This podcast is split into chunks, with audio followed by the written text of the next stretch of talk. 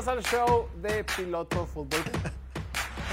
Este tipo está logrando es inconcebible. Dejemos de ver este show, vamos a ver el béisbol. Mahomes está encima del A su No, no, como que. No, no, no. ¿Cada cuánto, güey? Pero. A nada le No sé, un poquito quiero mejor. comentar. Tú, José, tú no tienes nada que hacer. Nada. Lo que sea. La única Pero lo que la gente no ha visto. es quitándole la bola.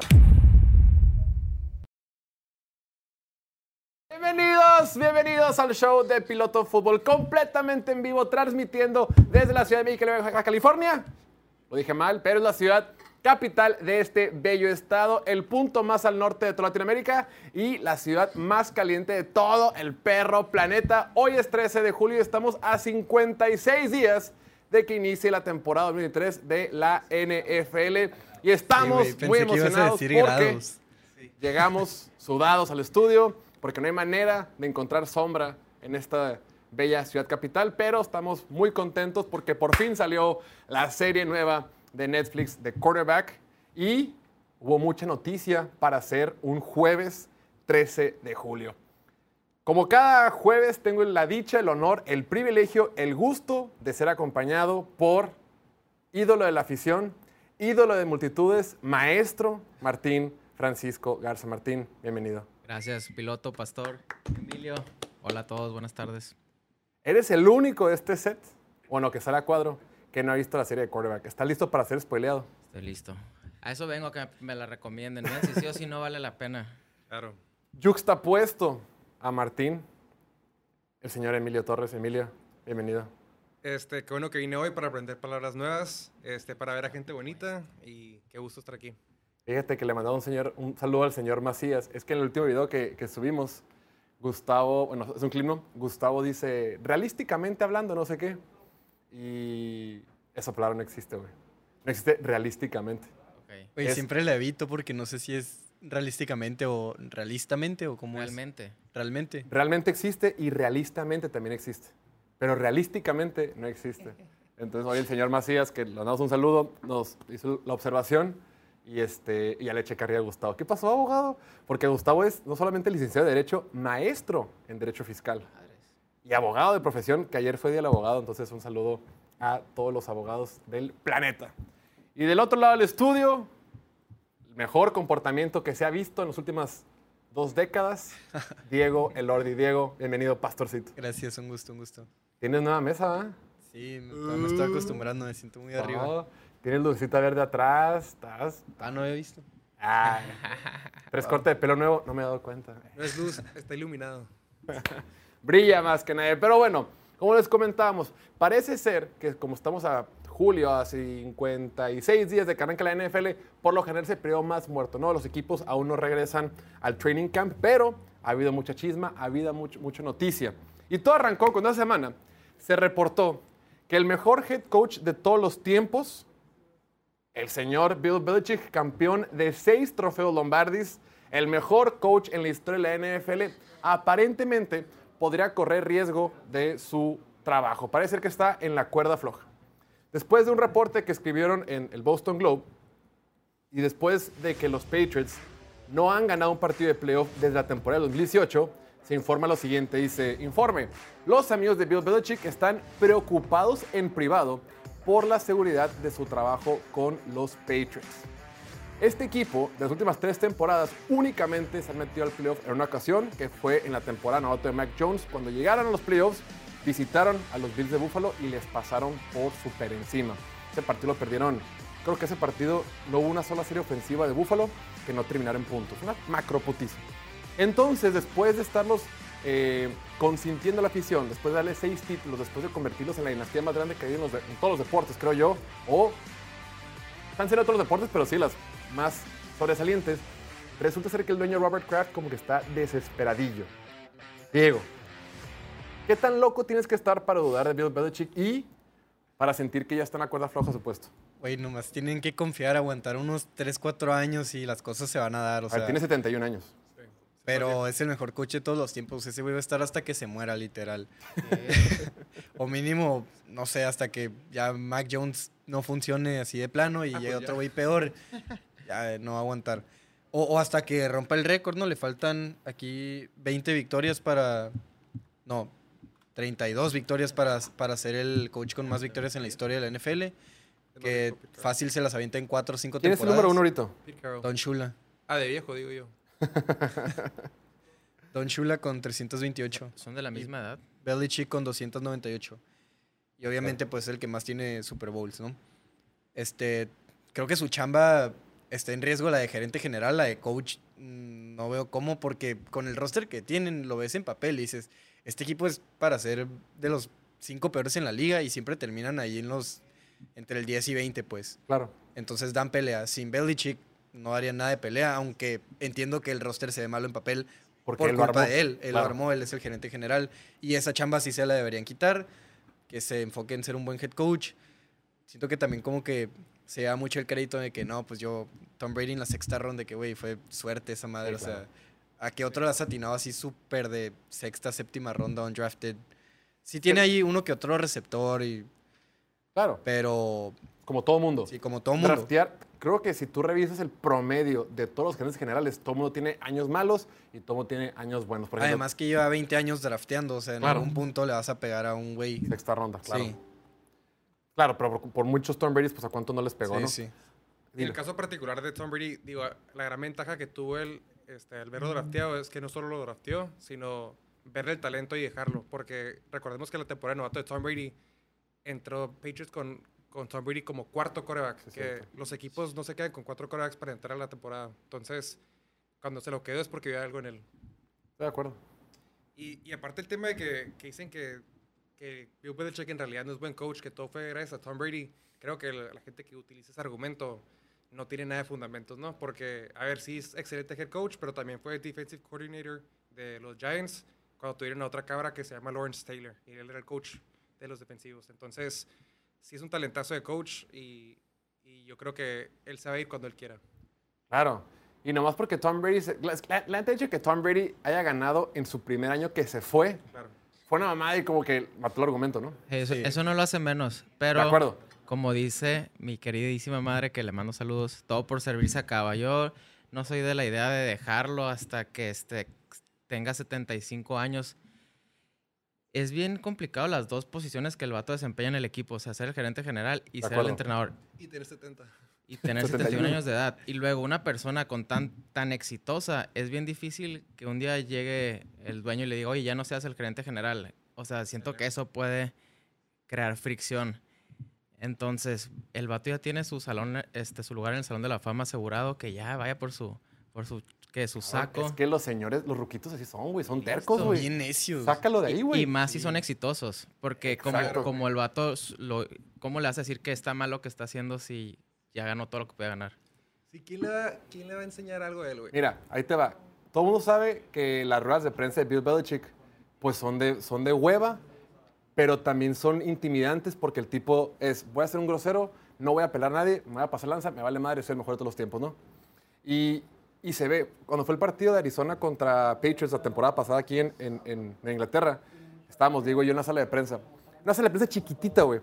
Y sale Bill Belichick y al lado de mí hay un, hay un, hay un analista de un portal gringo que, que cubre los Patriots. Yo lo, sigo en Twitter, está verificado, pues un periodista de varios años, ¿no? Digo, está joven, ya tenemos, joven como yo, como unos 30, punto. Y el punto es que le hace una pregunta a Bill Belichick. Este tipo lleva fácil unos 4, 5, más de 4 o 5 años en el negocio. Le hace la pregunta a Bill Belichick y cuando le pregunta, está, punto- está temblando su celular, güey. El güey preguntando, le pregunta. Ojo, yo también me pongo nervioso. Yo cuando he preguntado las dos, tres veces que he preguntado, también me puse nervioso y también tiemblo y también todo. Pero llevo muy poco preguntándole a pe- personajes así. Yo este tipo, yo creo que con muchas otras personas se ha de sentir tranquilo, pero con Bill Belichick de que, y, coach, ¿qué, opina? Entonces lo que yo quiero saber es quién va a ser el huevudo que va a llegar con Bill Belichick y le va a preguntar, señor, ¿cómo se va a retirar, güey? Ya, ya estamos grandes, ya lo que sigue, déjalo ir, no sé qué. Porque de lo contrario no se va a ir, güey, y difícilmente lo puedes correr. A ver, como que a mí no me cabe en la cabeza que haya fans de Patriots que estén molestos con él, güey. Cabrón, ganaste seis Super Bowls. No, y, y luego fuera de eso, o sea, el año que se fue Tom Brady entra Cam Newton y no mames, hicieron lo que pudieron y dieron pelea, ganaron varios partidos. Más partidos que cualquier otro coach hubiera ganado con Cam Newton. 100%. Y siguiente año con Mac Jones novato, pasas a playoff, pierdes en Buffalo porque es Buffalo, es de los mejores equipos en la NFL. Y esta temporada pasada es la única en la que sí puedes quejarte un poco, ¿no? Que, que Matt Patricia de... Ese fue su error. Sí, sí, sí. Será Matt Patricia. Pues Tener los huevos, ¿no? De que yo puedo hacer lo que yo quiero acá. Sí, Ajá. es, pues, porque es, es soberbia, sí fue un poquito soberbia. Ya, ya vio que la cagó y ya contrató a Bill O'Brien, que es un coordinador ofensivo de verdad. Y esperemos que les vaya a ir mejor. No sé si sea un equipo de playoff otra vez porque se les puso bien complicada la, la pura división. Deja tú la conferencia. Pero pues van a seguir dando pelea y no veo cómo lo puedas correr. O sea, la neta, lo, lo acabas de decir, el güey esté temblando. Yo estaba nomás viéndolo, estaba sudando. me tuve que salir y dije, no mames, este güey da miedo. Y, y sí, yo creo que cuatro o cinco años rompe el récord y él solito se va a retirar. O sea, la neta sí está muy ruco, ya no, no va a llegar a los 80 como coach. ¿Cuántos años tiene Pete Carroll? 71. Tienen 71 los dos. Ah, bueno, se llevan meses, güey.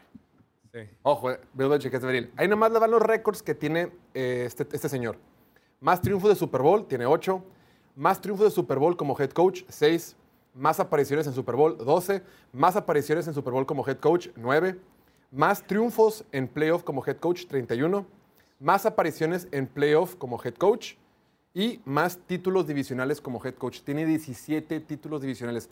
Otros coaches que tienen mucho tiempo en el puesto, que siguen en activo, es Pete Carroll, lleva en Seattle desde el 1010. Pete Carroll solo tiene un Super Bowl en ese, en ese lapso. Uno ganado y uno perdido. Uno lo perdieron claramente por su culpa. Po- Podrás justificar lo que sea, pero pues él es responsable de lo que pasó. Y nadie cuestiona su, su durabilidad, lo que sea con él. John Harbaugh está con los, con los Ravens desde 2008, ha ganado un Super Bowl y perdió otro. Y Mike Tomlin desde el 2007 ganó un Super Bowl y tan tan. Y el de Carroll lo perdió contra Belichick. Ahí está, correcto. De lo- Oye, pero escuchaba a quién, a quién, a quién- al de The Hurt, ¿a- ¿cómo se llama? Colin Colin Cowherd. Colin Howard. Diciendo que Andy Reid ya entra en la discusión de ser mejor coach que él. Ah, también la gente ve De, de temporada regular, de temporada regular. Ah, pues, pero eso. Sí, Pues es válido. ahorita, ahorita probablemente es el mejor coach Hoy en este momento. Ahorita. Pero históricamente no, no es Que mejor que lleva, Bill lleva Belichick. tres Super Bowls ya, ¿no? Sí, o sea, todavía- Dos, dos, dos. Dos, Dos y- ganados. Ah, es verdad. que con Filadelfia perdió. Llegó uno. Perdió, sí. Y lo corrieron de Filadelfia. Muy bien. Pues bueno, tenemos- hablando de Filadelfia, tenemos que avan- a- avanzar con la programación el día de hoy. La temporada pasada, Filadelfia, pues obviamente sabemos que llegó el Super Bowl y se fue hasta el doceavo round con los Chiefs en ese partido llevado a cabo en la ciudad de Glendale, Arizona, cuando perdieron por solamente un field goal. El punto es que Filadelfia pues, tuvo una super temporada, número uno, toda- número uno en la conferencia todo el año, ganaron su división, todo bajo control, y Jalen Hurts estuvo considerado en pláticas para ser el MVP. Al final de cuentas fue Patrick Mahomes y todo eso. El punto es que el año pasado se hizo muy famoso que gran parte del éxito que tuvo este equipo de Filadelfia era por el juego por tierra y sobre todo por la capacidad que tienen para hacer el QB sneak. Para los que no saben, el QB sneak es cuando el quarterback se pone abajo del centro y corre la pelota de forma eh, personal directamente atrás del centro. O sea, para ganar una, dos yardas o, media yarda o solamente algunas pulgadas. Y el día de hoy estuvo, perdón, esta semana estuvo, vamos a poner aquí en pantalla, eh, estuvo en un podcast, Dallas Goddard cuenta en el podcast de Pardon My Take, que las defensivas contrarias odiaban la forma en que los Eagles usaron el QB sneak el año pasado. Y dice, oh, lo odiaban. Cada vez nos decían maricas, nos llamaban suaves. Nos decían, manden una jugada de verdad. Y nosotros estábamos como, bueno, pues no nos den tercera y cuarta y uno. Dice, es imparable, no sé cómo lo detienes. Era imparable. Era el famoso Bush Push. Eso antes no se valía. La jugada famosa de- del- del QB sneak que hace Jalen Hurts, este, pones abajo del centro, corres y por atrás alguien te empuja. Y simplemente no hay forma de detenerlo. Lo que dice Dallas Goddard, que güey, todo el mundo nos odia, pero pues, sorry, güey, no nos pueden detener. ¿Pero por qué no lo hacen los demás entonces? Nadie Excelente. tiene las piernas que tiene Jalen Hurts. ¿Lo has visto cargar? Es el único cora que puede hacer eso. Pues pueden ponerse un corredor. Si pones a Saquon abajo. Al corredor igual y se le cae o algo.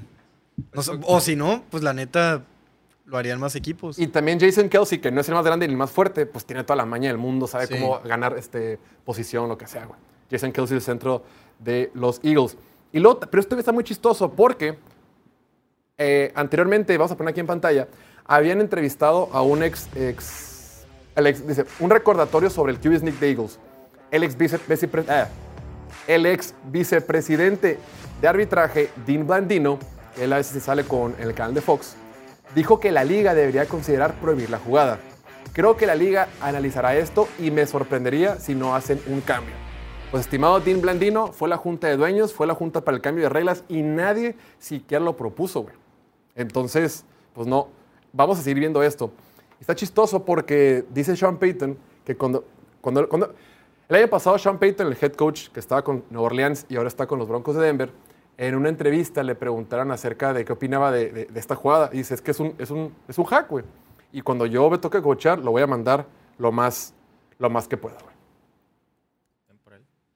Dicen, es imparable, la neta esta jugada es imparable a menos que tengas a Triple Amalo. ¿Te acuerdas como Triple Amalo brincaba atrás de los centros? de- brincaba, pero también tienes que medir el ritmo de la jugada, ¿no?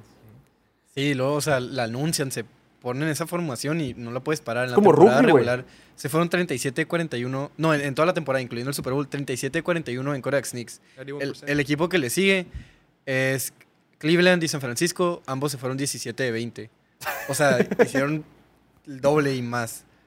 Pero con la misma jugada, ¿o qué? Con la misma jugada. El Kodak QB Sneak sneak con push. Sí, o sea, el equipo que más intentó después de ellos fue Cleveland y San Francisco, que solo intentaron 20, completaron 17. Estos güey lo intentaron 41 veces y completaron 37. Y en el Super Bowl se fueron 3 de 3. Mira, hicieron 37 primeros, primeros y 10 o, touchdown, como dice Diego. En los últimos 15 años, nadie había rebasado 20. Ellos tuvieron 37, pero en los últimos 15 años, nadie en la liga había siquiera rebasado 20. O sea, el éxito era un hack, güey. Haces eso y es imparable, güey. Pero sí, pues probablemente Sean Payton lo va a hacer con Russell Wilson, ¿no? ¿Crees que más sé equipos lo hagan entonces? Lo tienen que hacer, güey. Pero, la- pero lo Nadie que... tiene uno tan fuerte como... Exacto. Nadie tiene alguien, nadie tiene un quarterback con las piernas tan fuerte como Jalen Hurts y un centro veterano tan experimentado y tan talentoso. El año pasado Jason Kelsey fue First Team All Pro, o sea, es el mejor centro de la liga a sus 36, 35 años. último año. Y hablando de gente con unas piernotas, no vamos a hablar de señoritas, Martín. Vamos a hablar del señor con los Sí, cuadri, ¿qué son? ¿Cuádriceps? ¿Qué son? Cuadríceps. cuadríceps más grandes en la historia de la NFL, atrás de mis espaldas, el señor Saquon Barkley. Pues resulta ser que Saquon Barkley al día de hoy no lo han firmado. Vamos a aventarnos una catafixia, Martín. Saquon Barkley está en el mismo barco que tu corredor de los Raiders, Josh Jacobs. Ambos firmaron, bueno, ambos se les ofreció la etiqueta del jugador franquicia, que es por un año con monto garantizado y todo eso. Y los dos dijeron, muchas gracias, no me interesa, nos vemos después. Pues ahorita, ese después va a llegar una fecha límite. Estos dos jugadores y también Evan Ingram, el tight end de los Jacksonville Jaguars, tienen hasta el lunes 17 de julio a las 4 de la tarde, hora del este de Estados Unidos, o sea, a la 1 de la tarde de aquí del Pacífico. Y si no, lo, si no firman el... O sea, tienen hasta esa fecha para, para negociar un contrato a largo plazo, un contrato por muchos años. Pero si no lo firman, ya se la pelan y a lo mucho pueden jugar un año con estos equipos. Diego, ¿qué va a suceder? Necesito que nos des luz. Había un tuit ahí circulando que decía que estaba pidiendo dinero como McCaffrey, 17 millones, y que probablemente no jugaba la semana 1 y un friego de cosas. Y Barkley nomás puso así la, la gorrita, no cap, que pues significa mentira, están inventando puras mamadas. Y luego le dio retweet algo que decía que, que no está siendo avaricioso, no se quiere llevar todo el dinero, que sabe que los 16 millones no es algo que pueda pasar. O sea, no está pidiendo eso porque sabe que es, es excesivo. Y luego ves los contratos del top 3, McCaffrey 16, Camara 15 y Henry 12.5. Entonces, entre Camara y Henry, pues ahí debe estar el contrato y, Claro. y tienen que hacerlo porque la neta este güey vale mucho más para los Giants de lo que McCaffrey vale para San Francisco. O sea, tal vez McCaffrey sea mejor y lo que quieras. Y ni es por tanto, o sea, hay un debate de que quién tiene más talento, porque Saquon Barkley es de los más talentosos que entró a la liga y todavía está muy joven. Pero para la ciudad de Nueva York, para la ofensiva de los Giants, es mucho más importante Saquon Barkley, porque hemos visto cómo los 49ers funcionan con quien sea, o sea, tienen todavía ahí George Kittle, Ayuk, Divo, cualquier coreback funciona, y le pagaron a McCaffrey, estos güeyes no entiendo por qué no pueden hacerlo con, con, con Saquon Barkley, que literal es la ofensiva. Si no hubieran tenido este güey la temporada pasada, no pasaban a playoff, y mucho menos ganaban un partido, Y no hubieran firmado a Daniel y no Jones hubieran firmado a Daniel Jones. El reporte dice, la mejor oferta de los Giants, de Giants para el corredor Saquon Barkley incluye 19.5 millones garantizados, de acuerdo con un reportero. También hay una duda seria sobre su disponibilidad para la semana 1 contra los Cowboys. Esto según Diana de ESPN, ya que él podría decidir no aceptar. Entonces, para ponerlo en términos prácticos, hay tres sopas. O firma su etiqueta de jugador franquicia antes del lunes a las 4 de la tarde, hora del, hora del este de Estados Unidos. Si no lo firma ahí, Todavía podría firmar con los Giants de Nueva York, pero solamente para un año. Ya no podría firmar uno- un contrato por múltiples años. O sea, lo de los múltiples años vence el, primero, el, el lunes 17 de junio. Julio. Del 17 de julio hasta que arranque la temporada, puede negociar con los, con los Giants, pero solamente por un año. Ya puede ser un contrato, oye, te ofrezco 20, pero con incentivos son 15 más 5 de incentivos, lo que sea, negociar. Y ahora sí, durante todo este periodo, hasta la semana 10, será la última, hasta el, hasta el martes después de la semana 10, será la última fecha para firmar si quiere jugar en el 2023. Si para el martes después de la semana 10 no firma, ya no puede jugar con ningún equipo. Ni con los Giants ni con nadie. Entonces, creo que, y, el caso aplica lo mismo también para Josh Jacobs. Entonces, Aquí Saquon Barkley podría ap- aplicarla como Livion Bell. Livion Bell en su momento con los Steelers de Pittsburgh dijo, raza, me están ofreciendo, me están ofreciendo la etiqueta de jugador franquicia, yo no quiero, quiero que me paguen serio. Y Pittsburgh le dijo, no te vamos a pagar. Ah, pues no juego. Ah, no juegas, no te preocupes, no te vamos a multar, pero pues te quedas sin jugar. Y Livion Bell se quedó un año sin jugar. Ahora, los Giants todavía lo pueden intercambiar. Todavía lo pueden intercambiar, pero creo que lo hemos visto con Austin Eckler, lo hemos visto con otros, otros, otros corredores. No hay un mercado, no hay un mercado con apetito de pagarle 15 millones de dólares a un corredor, o 13 o 14 o lo que sea. Si ya, ya vemos casos que han fallado, como el caso de Ezekiel Elliott en Dallas, entonces si no hay mercado para Saquon Barkley en los Giants, creo que no hay en ningún lado. ¿no? Qué triste si se queda sin jugar porque le pasa algo similar a lo de Le'Veon Bell, o sea, se cambia de equipo y de la nada ya pues ya no es lo mismo, o sea, no creo que otro equipo lo necesite como los Giants lo necesitan, Claro. Que toda su ofensiva se basa alrededor de él.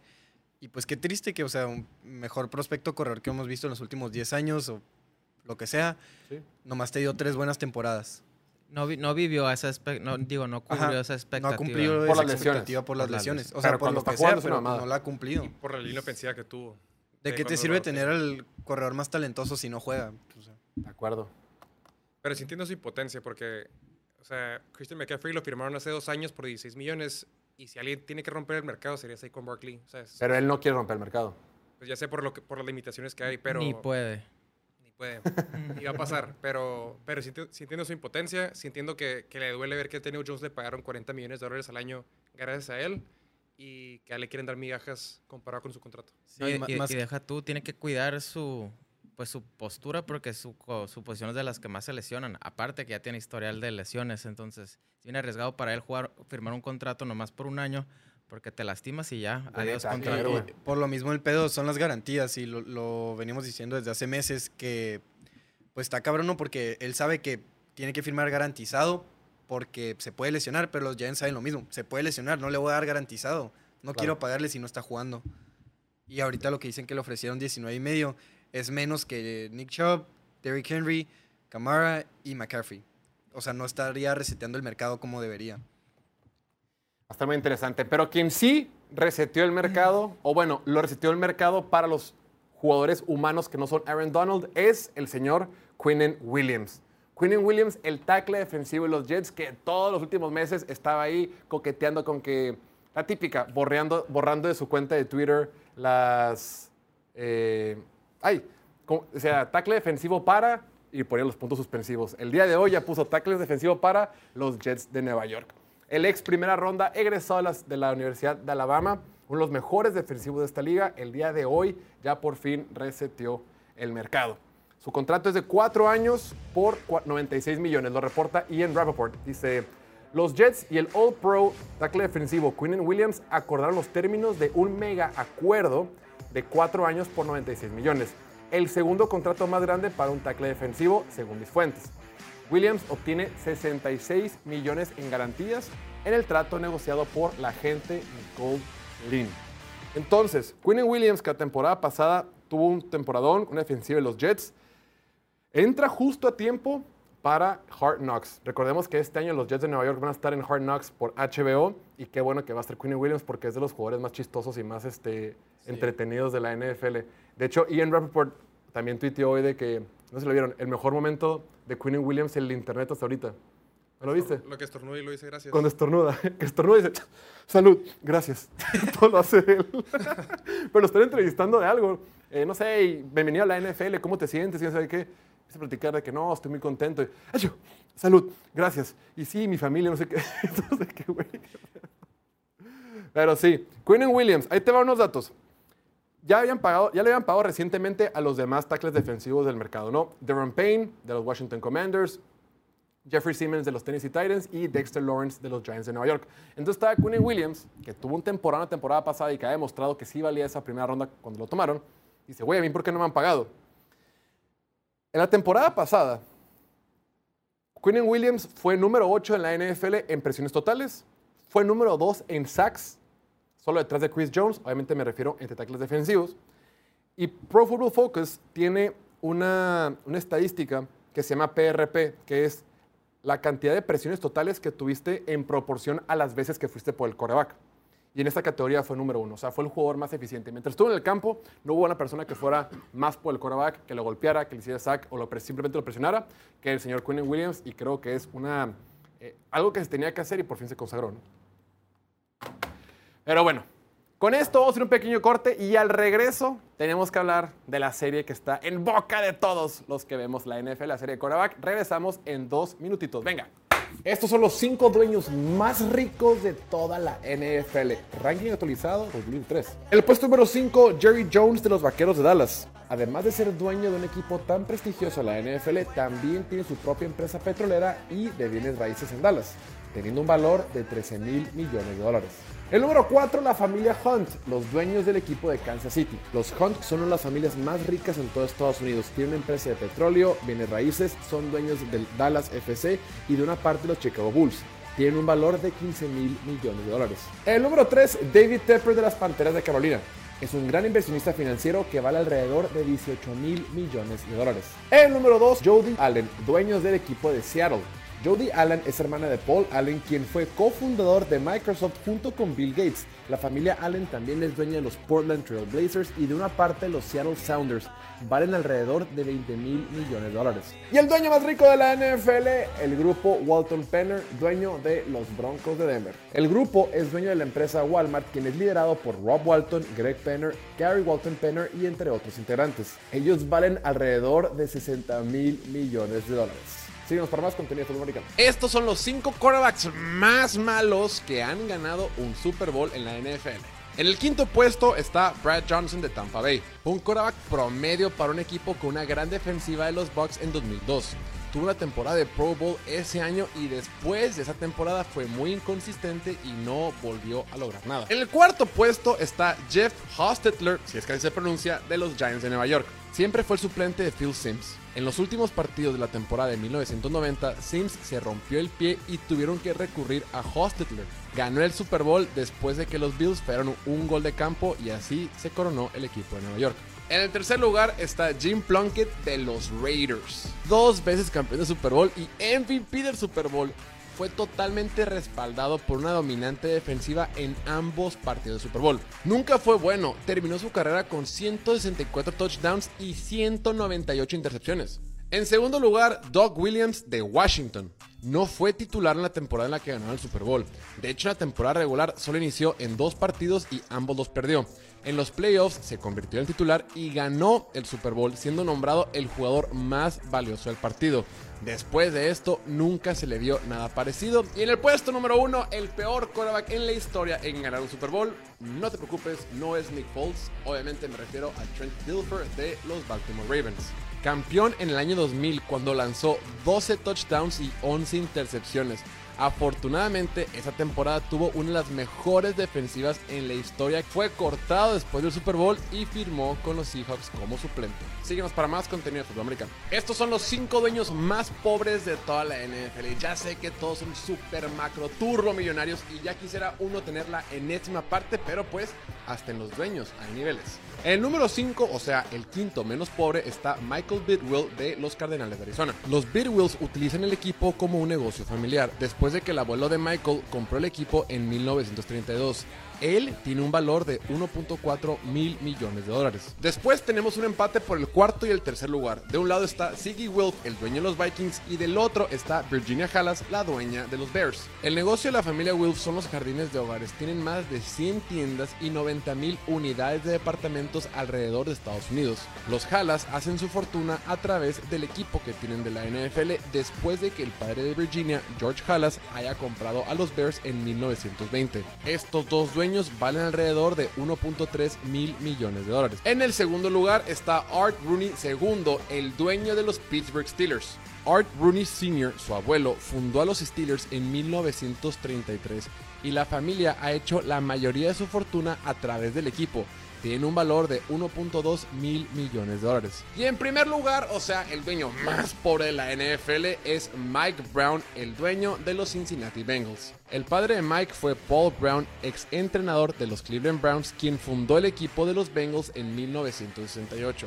Mike Brown ha trabajado la mayoría de su vida en la organización. Su valor, que lo hace el más pobre de todos, es de 925 millones de dólares, nada más. Síguenos para más. Bienvenidos, ya estamos de regreso en el show de Piloto Fútbol completamente en vivo a través de Facebook, Twitch y YouTube. Ya lo saben, suscríbanse en todas las plataformas para que no se pierdan de nada ahora que la NFL está a la vuelta de la esquina.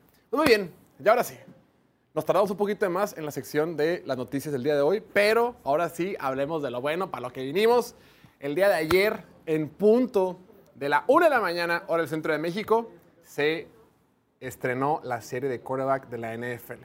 Y la NFL dijo, a la fregada es una temporada de 8 episodios, van todos de trancazo. Por si te quieres atascar, si quieres velar, de una vez. Hay por, por ahí este, nuestro equipo de memes, señor Chuy y Kevin, subieron unos, unos, unos momazos donde vemos a gente desvelada viendo eh, que se, se chutó toda la serie en, una sola, en un solo jalón.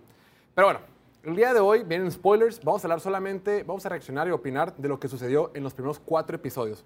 Entonces, si ya tuvieron chance de verlos, se pueden quedar. Si, ya los- si no los han visto, no pasa nada. Digo, a final de cuentas, pasó en la vida real. Todos sabemos quién quedó campeón del Super Bowl. No estamos eh, spoileándole a nadie. Fue Filadelfia, güey. Filadelfia ganó el final. Y Patrick Mahomes llora al último, güey. Son desmadre. Pero bueno. Primer episodio. Antes de empezar, quiero escuchar tu perspectiva general de la serie, Diego. ¿Cómo, cómo, eh, sin irte a detalle episodio por episodio o frases puntuales, en general, ¿qué te pareció la serie? Como fan de la NFL es excelente, pero con todo lo que venías mencionando de, de que tenían que buscar expandir su, su mercado y todo eso, no podía dejar de pensar, mi mamá no podría entender esto. Exacto. No, o sea, no hay un narrador. Si hubieran tenido un narrador, hubiera estado mucho mejor. O sea, tipo, hay una escena que sale Joe Montana así nomás, de que, ah, le pone así, Joe Montana, Hall of Fame quarterback. Y yo, güey, es Joe Montana. O sea, Sí, güey. y algo más, no sé. O también cuando van presentando a, a Mariota y así, de que, ah, es el nuevo quarterback de Atlanta, Matt Ryan se fue, güey, ¿quién es Matt Ryan? Matt Ryan estuvo ahí un- más de 15 años, llegó a un Super Bowl, o sea, es la leyenda de 100%. Atlanta. Nada de eso, o sea, y luego a Mahomes como que sí dan a entender que es muy bueno, pero no te dan a entender que es la cara de la NFL, o sea, Bueno, sí lo dicen en el primer episodio. pero Le dicen, como que de, de repente son cortes, típico corte de decían que noticias. es muy Dicen, bueno, pues, La, pero... la nueva cara. Acuérdate que empieza el primer episodio. ah, el primer episodio inicia cuando gana el Super Bowl en Miami Ajá. contra los 49ers. Y luego de repente hay un episodio que sale el Michael Strahan de que la nueva cara de la liga. Y luego otro comentador, la nueva cara de la liga. Como que al principio sí lo hypean. Yo creo que ahí se quedan. Ahí están bien. Me confundí entonces, era, era Tom Brady. Cuando juega contra Tom Brady, Ah. no dicen nada. Nomás de que un- está jugando contra un rookie ahí, bueno, Tom Brady. Tú tienes que saber quién es Tom Brady. Obviamente los fans sabemos quién es Tom Brady, pero un güey X que no sepa nada y que quiera aprender del deporte a través de esta serie, pues no, no conoces nada de la historia. Por ejemplo, híjole, se me olvidó el nombre. En la serie de Breakpoint de Netflix, de tenis, ¿cómo se llama esta morra? Al- Alana, la que, Ah, te- la Ala- ONU o. La, la- Bueno. la que es turca. la que es turca. No, no, no, no. La que tiene el nombre más largo. Híjole, se me fue el nombre. El punto es la morra que le gana a Serena Williams. Entonces, todo el mundo sabe quién es Serena Williams en general, ¿no? La mejor tenista en la historia del, del- del deporte, lo que sea. Pero, si es tu primera vez viendo la serie, en esa serie, la serie no habla puntualmente de Serena. Pero cuando la meten a la serie de Netflix, te explican cómo todo el US Open, todo el estadio, los banners, los espectaculares, Times Square, Serena Williams, Serena Williams, Serena Williams. Entonces, cuando esta morra, que se olvidó su nombre, le gana a Serena Williams en ronda 3 o ronda 2, güey, dices, no mames, le ganó a Serena, güey Todos entienden la magnitud. todos entienden lo importante que es ganarle, güey.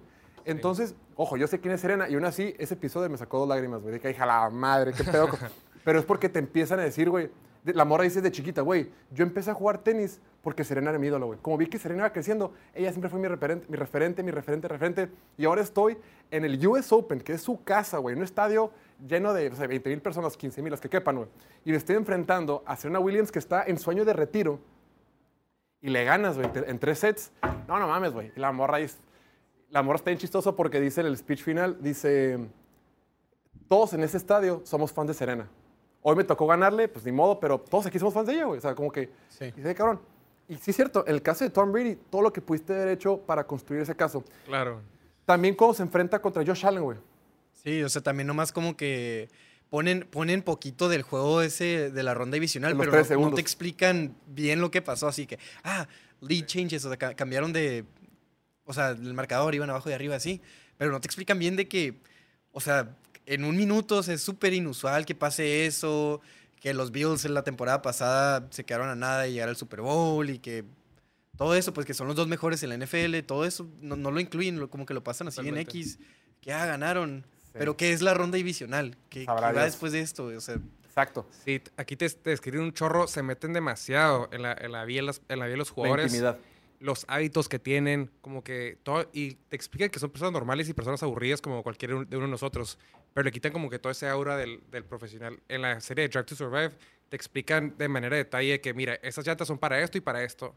Eh, estas jugadas son, o sea, est- estas posiciones de el piloto número dos, lo que tú quieras. Y nosotros que no sabemos nada de Fórmula 1, como muchos, la mayoría en México, como que, ah, mira, sí, tiene, sí está interesante.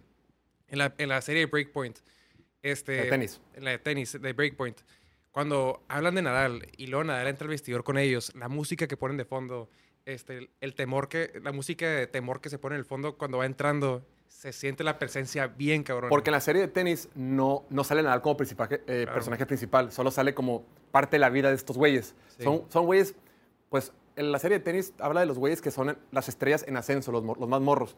Entonces, tú como más morro, de repente aparece Nadal en tu camino, pues espérate, es Nadal, güey. Y Eso si que- tú no eres fan de la- del tenis, ahí te lo explican. Nadal es una, es una piola, güey. Siento que le faltó más narración de parte de Peyton Manning, ¿no? Sí. que Es que arranca nomás, muy nomás bien. fue al Arranca principio. bien, cabrón. y narra muy bien. Dije, este güey se la va a rifar toda la serie. Y lo dejaron. La única narración eran comentaristas y así. Y ni ponían los nombres. O sea, nada más de que comentarista 1, comentarista 2 en los subtítulos. Sí. Y, sí, sí. Sí, pero como, como fan de la NFL, creo que cualquiera que esté viendo Claro. este show y que conozca algo de NFL, 100% recomendable, les va a encantar. Pero para que se la pongas así a un fan nuevo, la verdad está muy pesadito, al menos que estés al lado de él o ella y explicándole todo, o sea, cualquier pregunta que surja, ah, esto es esto, ta, ta, ta, ta, ta. Si ahorita nos estás viendo, 13 de julio 2023, cuando estamos a 56 días de carrera de la NFL, a ti la serie te va a gustar un chorro. Y si no la has visto, visto meta a verla, vale la pena, está bien divertida. Oye, No- pero sí cumple con el nombre de, pues es de corebacks, ¿no? Más Sí, que de la liga. 100%. De Pero hecho, no- Yo, te que, no cuesta la, yo nada- no la he visto. No te cuesta no nada meterle un poquito de, de, de sazón, güey, que te expliquen, güey, hay 32 equipos. O sea, Sí. son este, 32 corebacks, son, pasan 7 a playoffs. O sea, como que esas explicaciones con, con- con infografías o con pequeños gráficos, ah, ok, ya te queda un poquito más clara la idea, güey. Inclusive cuando, por ejemplo, el caso de que se va Tyreek Hill, ¿no? Eh, hablan mucho de cómo Patrick Mahomes estaba sufriendo sin Tyreek Hill por ese partido que pierden la semana 3 frente a Indianapolis. Es el- eso pasa en el primer nomás episodio. hacen dos comentarios, dicen que ah, les faltó la explosividad y ya. Y si pones, güey, Tyreek Hill, sí ponen los highlights, pero nadie te explica de que, güey, Tyreek Hill es el mejor de la liga, cabrón. Y se le fue el mejor de la liga a Patrick Mahomes. Ahora, o sea, hijo, lo pudiste haber hypeado mucho más, güey. Y se fue por dinero. O sea, como que, ah, que, que- que es verdad, pero pues así funciona, y pues ni modo. Pero, híjole, creo que con pequeños detalles para hypear el episodio hubiera hecho la gran diferencia. Yo veo este, vi los episodios, yo llevo cinco, hoy vamos a ver los primeros cuatro. Vi los episodios, eh, todos me han gustado un chorro.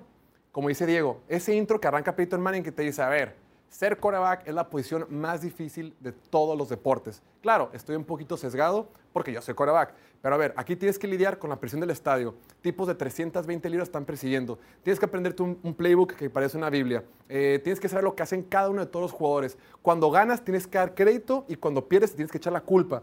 O sea, eres el líder de la Tienes que franquicia. aceptar la culpa. Tienes que aceptar- ajá, tienes sí, que- sí, la, la cargas. Tienes que aceptar la culpa. Entonces, es bien difícil y te empiezan a hypear. Y el día de hoy, en esa serie, vamos a hablar de la vida de estos tres. ¡Pum! Arranca la serie y dices, puta, se vienen de trancazos.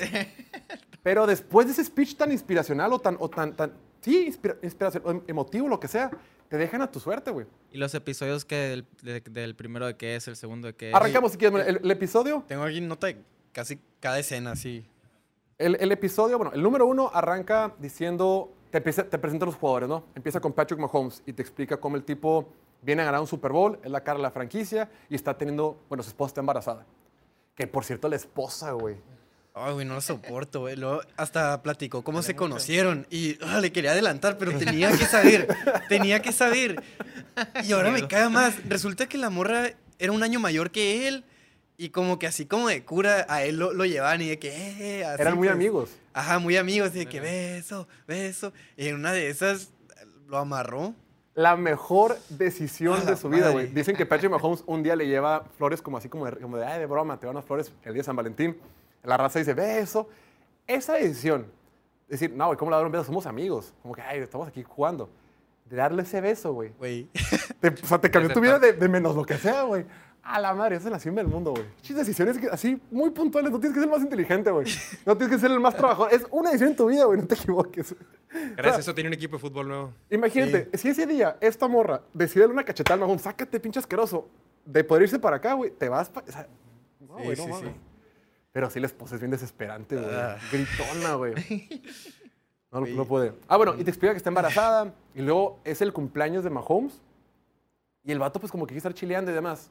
Eh, y fotos. Y el amor le, le encanta tomarse fotos, güey. Y el Mahomes como que dice, ya, dice, a mí no me gustan las fotos, güey. No, y algo que también me cuenta, la morra como que... Lo pilotea. Sí, o sea, de que ay, no se quiere tomar fotos, de que lo regaña y así, o, o también se, se queja mucho de muchas cosas, de que, ¿qué? ay, no, no estoy como aquí, no sé qué, de que, güey, no, no digas nada, de que estate contenta, no te hijo. muevas de aquí, te ganaste la Está lotería. embarazada. Mira, todo mundo... Pues sí, o sea, es difícil, ¿no? Ay, no, también eso que tuvo el bebé y el siguiente día ya, uh, pues qué bueno, ¿no? O sea, ya cumplió con su parte. Es que eso no lo he visto. Ah, me adelanté un poco. Sí, tal vez Estamos seis episodios, episodio. pero- Vale. No, pero también eso, eh, el primer episodio empieza y para el final, Mahomes ya jugó cinco semanas y Mariota una nomás. Es Se las aventaron así, literal, en, en un minuto se aventaron las dos semanas. De que, ah, ganaron, ganaron otra vez. Y de la nada, que, güey, ¿qué, qué- contra quién? A mí, ¿Cómo? sí. A mí, por ejemplo, ese primer episodio me gusta cómo presentan a Kirk Cousins. De que dicen de que, oye, güey, eh, pues Kirk Cousins es un quarterback muy bueno, pero nunca ha ganado en playoff. Bueno, solo ganó una vez, le ganó a los Saints. Pero en playoff. Y dice, es un quarterback experimentado, lleva 10 años en la liga, pero pues le falta demostrar, güey, esta liga es de ganar, ¿no? Ya sale Kirk Cousins. Y luego te empieza a explicar que esa parte me encantó, güey. Te empieza a explicar en esa parte que está en un sistema nuevo, güey. Llega Kevin O'Connell, Kevin O'Connell era el coordinador ofensivo de los Rams y ahora llega para ser head coach de los Vikings y dice, es un sistema nuevo para mí, me está costando un chorro de trabajo, güey. Y de repente pensamos, ay, los quarterbacks cambian de equipo como si nada.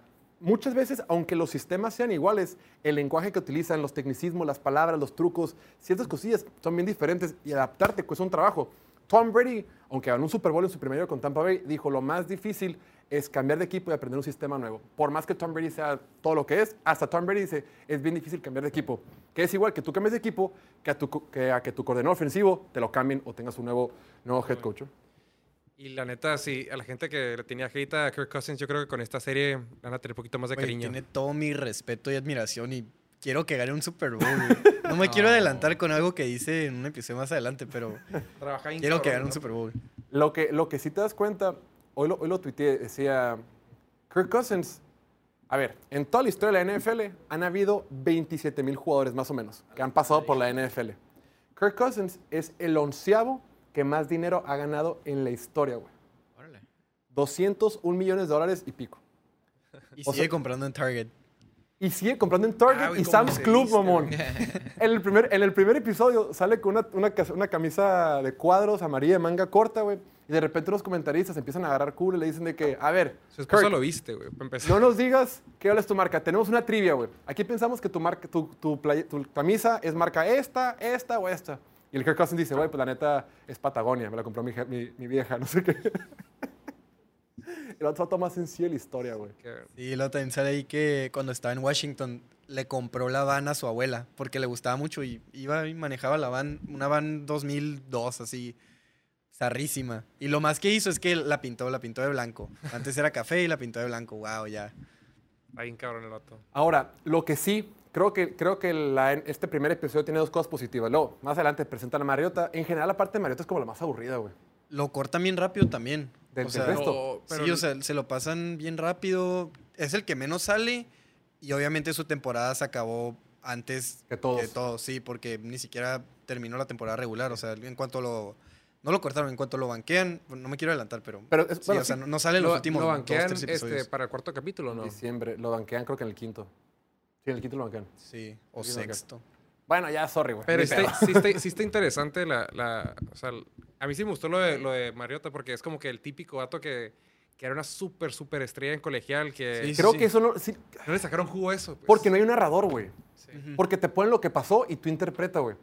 Pero Mariota era un dios, güey. Era un dios. Y si hubieran hecho todo el control de que, güey, Mariota va a ser el primer overall pick. Ah, no, va a ser James Winston. No, ¿quién va? ¿Quién va? A la madre. Como Ya, que... lo, lo vamos a hacer de los cuatro episodios ya mejor, ¿no? O sea, en vez de uno, dos, tres. Sí, de los cuatro, los cuatro, o sea. Y, y la Sí, sí. humildad que... La, o sea, la, la neta, el vato es un vato súper humilde, súper... Y, pero pues, no siempre el niño bueno gana. Ahora, Sí. antes de que te adelantes, ese Ojalá primer sí. episodio para cerrar arranca muy bien este, con Peyton Manning con ese speech bien cabrón. Y creo que cierra mejor, güey. Creo que los mejores segmentos o pedazos de los episodios de toda la serie que he visto, los primeros cuatro, es ese cierre que tiene Patrick Mahomes en el partido contra los Raiders, güey. Güey. Esa escena que tiene con el Max Crosby, güey. Hasta. Que desde el principio el Crosby lo está, o sea, tira la bola y el Crosby llega y, y lo agarra. Obviamente nada que sea castigo, pero lo agarra, o sea, para que aquí estoy, güey.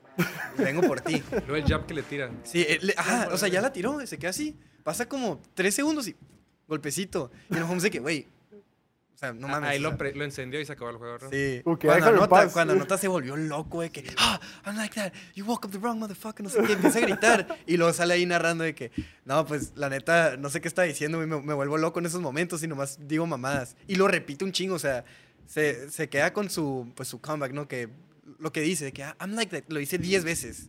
Debería haber Está puesto bien la frase, enfadoso. la frase de fondo del Max Crosby que in that moment he knew he was fucked. Y, güey, se fueron 17-0 abajo. Aquí, Martín se puede acordar de eso. El, el Max Crosby posteó ayer una foto con Mahomes en el Pro Bowl. Ah, sí. Ah, y también Y está eso, que... Ultimate Competition, Ultimate Respect. Sí, sí, sí, que dices, güey, pinche vato castroso, lo has de odiar en el campo, güey, que le está tirando golpecitos y todo eso. Se estaban, estaban a nada de pelearse y se acaba el partido y que, güey, te amo acá. de Que Sabes que te amo, brother, sabes que y te amo, no sé qué. Abracito. Pero- dog. Pero ¿sabes qué? Ese tipo de cosas son las que no ves en, no ves en el partido, güey. Eso es lo chingón de este tipo Sí, de sí, series, sí. güey. Y es, ah, ok, ese tipo de Los historias están. Y luego, cómo de repente, cómo le encarga el Mahomes al, al Crosby.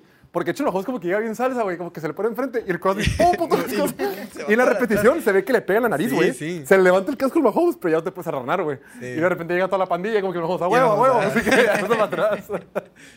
Pues sí, el Crosby como que dijo, güey, quítate qué, güey. Como que, a la- Está- se, se nota bien cabrón como que el estilo de Mahomes, que es como, como que si es cocky, o sea, co- confianza, es muy confianzudo de sí mismo, pero sin tocar la línea del cockiness, como que es confianzudo pero no arrogante, pues. Sí. Sí. Entonces por eso es... También por ahí menciona eso que al menos que ellos primero le estén sacando tiro, él, él no lo va a empezar, pues. O sea, si le vas ganando a un rival que es humilde, pues no vas a decir nada. Y también dice que no le gusta encenderse de más porque luego los güeyes te agarran rencor Ajá. y te pegan, te pegan después de la jugada y así. Que, que siempre que me pegan, de que, güey, bien hecho, de que buen golpe, eres, eres muy bueno, te respeto acá. y ya en, en unas de esas, pues la tira y, y nomás lo tocan, no lo, no lo Le empujan. pegan de que, menos. güey, gracias a Dios. Sí, güey. Pero luego lo que me gustó de este cierre, el, bueno, de entrada Mahomes dice, en español dice, despertaste al hijo de puta equivocado, ¿no? Como al, al Max Crosby. Y lo dice como unas 10 veces. Sí, sí, lo- You woke up the wrong motherfucker, no sé qué. Y cada vez que anota, porque ahí anota cuatro veces Kelsey y se lo repite y se lo repite y se lo repite. Bien cabrón. Ahora, ya para cerrar nada más primer episodio, algo bien interesante que dice tanto Mahomes como Kirk Cousins, creo que fue. ay, no, no y quiero- Mariota, ¿Tenemos los tres se, se clavan un chingo con su error. Aunque 100%. hayan ganado. Bueno, Mariota perdió, pero sobre todo Cousins y Mahomes que ganaron, fallaron un tiro y se quedan con ese que, güey, este tiro de que, o sea, ¿cómo no completé eso? güey? Que no puede que, ser. por ejemplo, no sé, ese fue el de, el de Lions que le falla con el KJ Osborne. Fue en, la primera, fue en el primer el episodio. de Cousins Y fue que contra ganaron, los con- Lions. que sí. ganaron como por tres puntos a Lions. Pero Sí, esa ganaron. jugada, dices, qué desesperación, güey. Porque ese diseño de jugada fue una mamada, güey. O sea, lo, Kevin O'Connell, que es una buena ofensiva así de, los, de la escuela de McVeigh, de la escuela de Shanahan, pues esos güeyes son así diseñadores de jugadas así, güey. Y ahí diseñas una jugada bien perra, güey. Dos, son dos cosas que tiene mucho mérito un coordinador ofensivo, güey. Eh, diseñar jugadas chingonas y saber cuándo mandarlas, güey. Son- es- tienes que ser bueno para las dos cosas. Los buenos coordinadores ofensivos son buenos para las dos. Y en este caso, Kevin O'Connell, que fue un buen coordinador ofensivo con los Rams, pero aquí está solo, güey, diseñó una jugada perrísima, güey. Y, y KJ Osborne está solo, güey, solo, solo. Kirk Cousins tiene, güey, lo tira y lo vuela, güey. Dices, qué puta desesperación, güey, Sí. porque esa jugada la practicamos toda la semana, güey. Sale a la perfección, el coach te la pone cuando quieres, güey. puta, vale, para buena madre, güey. Y para recalcar a tu historia, y se ve como el Kirk Cousins ya está, pues, creo que el día siguiente con sus hijos ahí platicando, y dice que él en la cabeza lo único que tiene es esa jugada, pues, después Sí, de haber o sea, ganado. ganaron, está ahí en la fogata con sus hijos. Y no, no sale de su No cabeza. piensa en sus hijos, no piensa, está, está Creo con que esa todos jugada. los que hemos jugado todavía nos acordamos de una o dos jugadas que, que la cagamos. Sí, sí. Después, en el episodio 2 se llama, se llama Back Home, que es de regreso a casa. Y salen como estos tres escenarios, ¿no? Primero sale que Patrick Mahomes regresa a su universidad, a Texas Tech, que lo meten al, al- al cuadro de honor o al, como se diga, Ring y a- of Honor. Ring of Honor, que lo- le ponen su nombre en el estadio. Eh, con Mariota la forzaron un poquito, güey, porque ponen que Mariota regresa al noroeste de Estados Unidos, porque él estudió en Oregon, pero ahora iba a jugar en Seattle. Como que, ah, es de regreso a casa, como que bro, la forzaron. Y el más el más chingón es el Kirk Cousins. Sí, El de Kirk Cousins, de cómo regresa a jugar contra Washington después de haber pasado seis años ahí, güey. Y ahí conoció a su esposa, se casaron, nació su hijo. Ahí empezó su carrera, o sea, like that. era, era su casa, pues. Ahora, el... ahí en ese episodio es cuando te explican que Marcus Mariota ganó el Heisman, ¿no? Y está bien chistosa esa escena que está en el Heisman, está sentado, eh, está al lado de Mari Cooper Y Melvin Gordon. y Melvin Gordon. Güey, cuando vi el episodio, pensé que era Derrick Henry, güey. Y es Derrick Henry, no, güey. Dije, no, Derrick Henry estaba más morrillo, está, está más grande, es- perdón, es más morrillo, fue después, güey. ¿Quién era, güey? Melvin Gordon, y Melvin sale Gordon. sentadillo acá. Y sí, Marcus Mariota gana y el primer, primer hawaiano en ganar el trofeo Heisman, una bola de cosas, güey. Y luego la- la- el speech que se aventó está pasado de lanza. Como que decía que yo soy esto, estoy haciendo esto por, no nomás por mí, sino por todos los caballeros que vienen y que van a ganar ese trofeo. Y bien humilde el vato, el cabrón. Ahí me... Sí. me gustó también, es, es- el Kirk Cousins enseña su búnker, güey. Del- Ajá. De, los recuerdos, güey. Es, es lo que quería decir, que tiene, tiene, le diseñaron un espacio para guardar un trofeo de Super Bowl. Ah. Y yo de que, ah, pobrecito. Ternura. Oye, ¿sale la casa nueva de Mahomes? No, También, bueno, sí sale, más Ah, adelante sale. te digo. y- Ey, no digas tú. Ay, Luego, ya va ¿ya, a vivir ahí. va a vivir ahí? Sí. Pues esta serie es de hace rato y ya, ya la tienen ahí todo, o sea, ya estaba instalado lo... El Diego, Lo de que en la- básquet. En la, serie sale que se le quemó. Oh, No, también, también se me hizo muy interesante lo del... Que, que Kirk Cousins lo entrenó Mike Singletary en, ah, sí. en primaria, En high que school. jugaba Sí, flag en football y primaria. Mike Singletary era su coach. ¿Qué pedo? Casual, Salón ¿no? de la fama. Cabrón. No, y luego, eh, El entrenador de Mahomes está pesado también. ahí lo vemos. No, pero Ese ese, güey- ese no es ahí, güey. Es en el 2. Ah, no, no es cierto. Ahí lo era menciona, pero... de golpes. Ajá. No, ahí llama la atención todo el caso que fue de Kirk Cousins con RG3, güey. Recordemos que cuando Kirk Cousins entra a la liga en el 2012, los, los Redskins de aquel entonces, güey, toman a RG3 con la segunda selección global. Luego creo que no tienen segunda ronda o, o tercera, no tienen una de otras. Y en la cuarta ronda, o sea, en su tercer pick del, del draft, escogen otro coreback, güey. Y agarra a Kirk Cousins y dice, Sí, güey, que ni lo disfrutó, que se sacó de pedo y que, güey, de los 32 equipos, el que menos el esperaba. que menos esperaba que me drafteara y menos porque acaban de tomar a RG3 con la segunda selección global. Qué Ojo, zarra, güey. y hay dos cosas que quiero comentar. Número uno, también pudieron haber hypeado más RG3. RG3, yo me acuerdo ese año chingón que era Andrew Luck, RG3, todo lo que era para el draft. Baylor. Sí, Baylor. sí. Y los, tú pones los highlights de, de RG3 en colegial, te, te vas de para atrás, güey. Está re cabrón, güey. Entonces, creo que ponerlo hypeado un poquito más y ponerse en sus zapatos, decir, güey, voy a entrar yo, que vengo de Michigan State, cuarta ronda, con un vato que es un superestrella y que todo el mundo lo quiere, güey. Y aparte ese año, ese fue año que estuvo con Kyle Shanahan, güey fue novato del año y aprovechando, está. Si no, no, eh, ah, si no han tenido oportunidad del podcast de The Athletic que me lo mandó Martín, eh, están haciendo una, una saga de cinco episodios donde hablan de todo el, el árbol de coaches de los Shanahan, que está Kyle Shanahan, Sean McVay de los, de los Rams, Mike McDaniel de Miami y Matt LaFleur de los Packers. Como todos vienen de lo mismo, güey. Yo escuchando ese podcast y viendo esto, me acordé, güey, Kyle Shanahan con RG3, ahí te explican por qué fueron tan exitosos, güey. Cómo Kyle Shanahan dijo, a la madre, tú un Korak móvil, güey, se acabó, güey. Y, y- llevó la ofensiva de los Redskins a otro nivel. Y dicen, las demás defensivas nunca habían visto algo así, güey.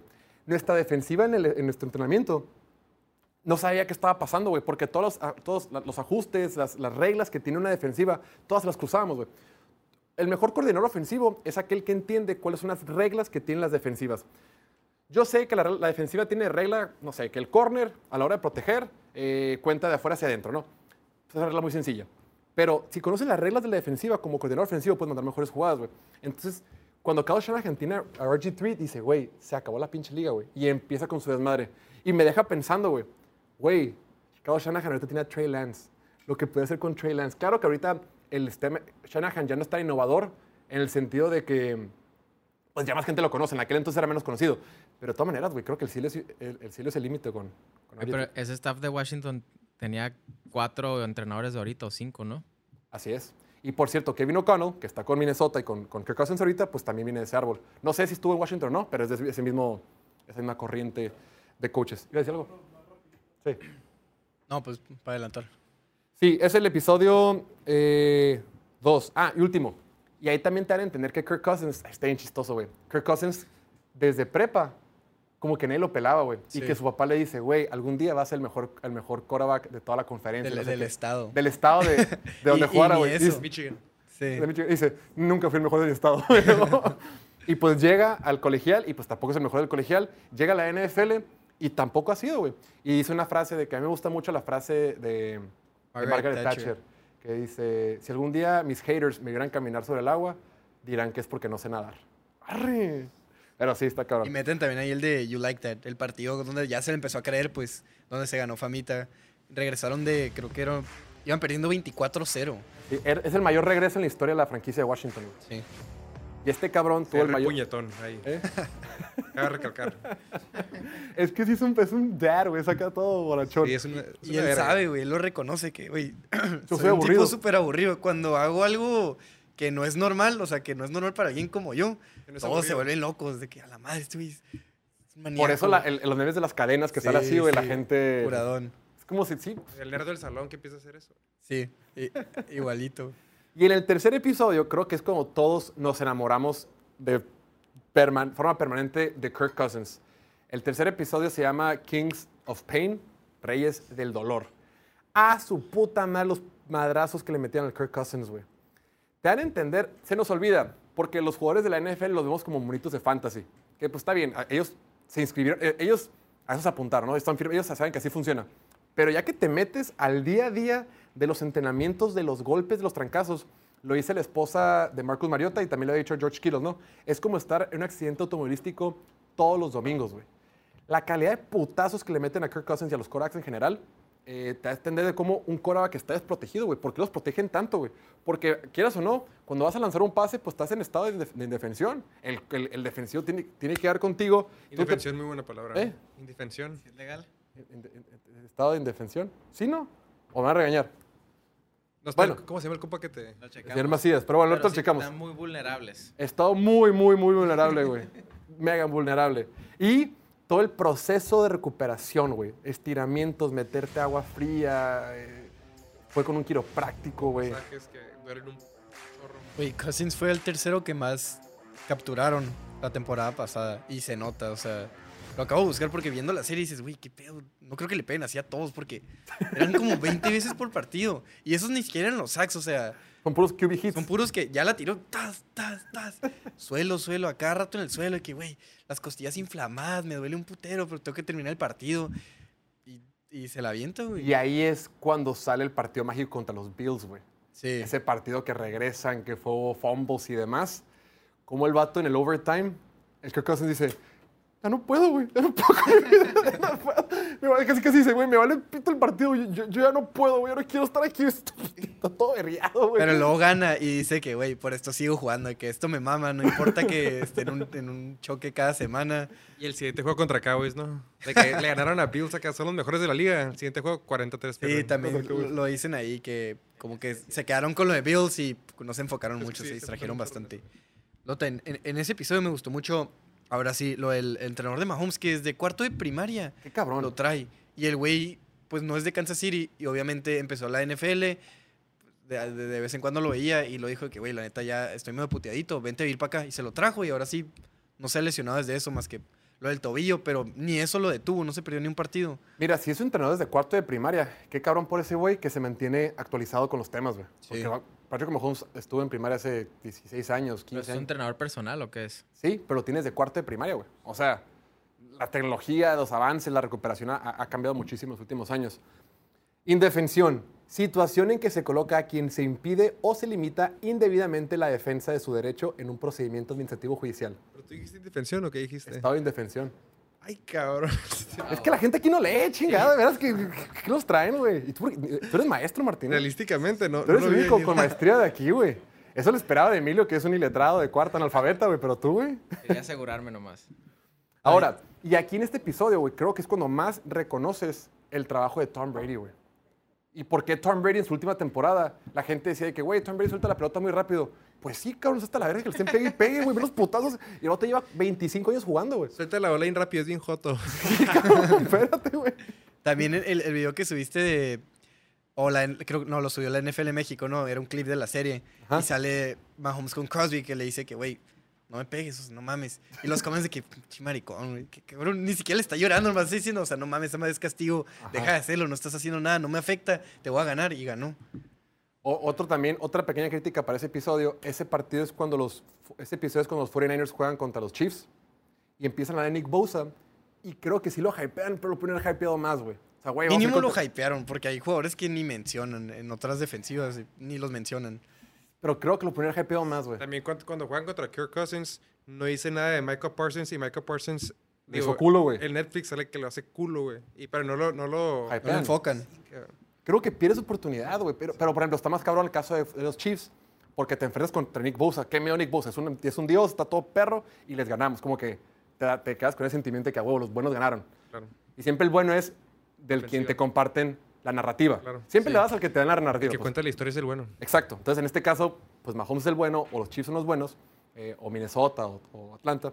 Y creo que no hypean lo suficiente ahí a... a- Sí, es que sí le hace justicia al nombre coreback porque no es una serie de NFL como tal, es de corebacks. Literal, cada que tiran un pase, nomás se enfocan al coreback y yo me creo que, güey, ¿dónde cayó la pelota? Quiero ver. Y luego ya lo, lo pasan dos veces, ¿no? Pero la primera toma siempre es el coreback viendo y comentarista, ah, incompleto, completo, intercepción, lo que sea.